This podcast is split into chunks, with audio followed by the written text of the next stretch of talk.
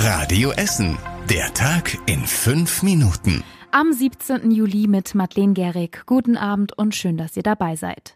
Wir starten direkt mit einer traurigen Meldung. Die frühere Essener Oberbürgermeisterin Annette Jäger ist gestorben. Sie wurde 86 Jahre alt und hat bis zuletzt noch in ihrer eigenen Wohnung gelebt. Am frühen Sonntagmorgen ist sie dann gestorben. Annette Jäger war zehn Jahre lang Oberbürgermeisterin von 1989 bis 1999. Vorher hat sie jahrelang ihren SPD-Ortsverein in Heising geleitet. Sie galt galt als bescheiden und war immer für die Menschen in Essen da. Besonders für Kinder und Behinderte hat sie sich eingesetzt. Die Essener SPD sagt, wir verlieren eine engagierte Weggefährtin und Kämpferin für die Gerechtigkeit. Und noch eine Meldung von gestern hat uns heute beschäftigt. In Katernberg hat jemand von einem Balkon in einem Wohngebiet geschossen. Mehrere Nachbarn der Straße am Meerkamp meldeten sich gestern Abend bei der Polizei. Ein Streifenwagen ist dann dahin gefahren und als die Polizisten da waren, gab es noch mehr Schüsse. Dadurch konnten sie genau sehen, aus welcher Wohnung die Schüsse kamen. Das SEK hat die Wohnung gestürmt und durchsucht. Dabei haben die Polizisten eine Schreckschusspistole gefunden. Zwei junge Männer und eine Frau wurden in der Wohnung festgenommen. Die Hintergründe sind noch unklar. Eine Schreckschusspistole wurde auch am Essener Hauptbahnhof gefunden. Der war eine Woche lang eine Waffenverbotszone. Die Bundespolizei hat also stärker kontrolliert.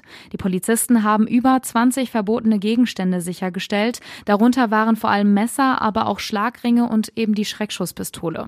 Dazu hat die Polizei noch Drogen gefunden und Haftbefehle vollstreckt.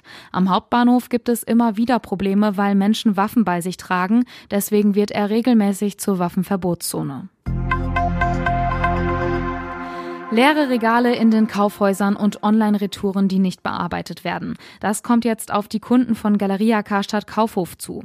Denn die Logistiker von Galeria streiken seit heute. Am Morgen haben sie sich auf dem Gelände der Firma Fiege in Vogelheim getroffen und mehr Lohn gefordert. Die Gewerkschaft Verdi will 11,5 Prozent mehr Geld mit einem Jahr Laufzeit. Die Arbeitgeber wollen nur 5 Prozent geben und das verteilt auf zwei Jahre.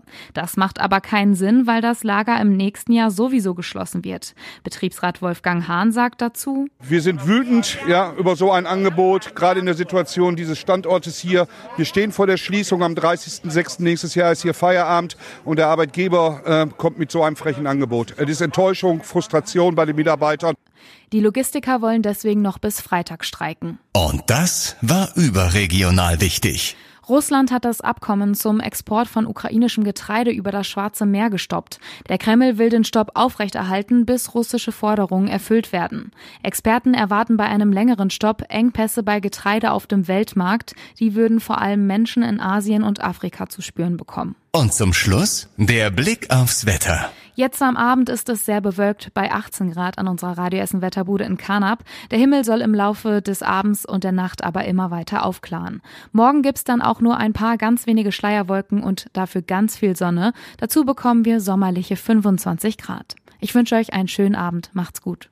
Das war der Tag in fünf Minuten. Diesen und alle weiteren Radio Essen Podcasts findet ihr auf radioessen.de und überall da, wo es Podcasts gibt.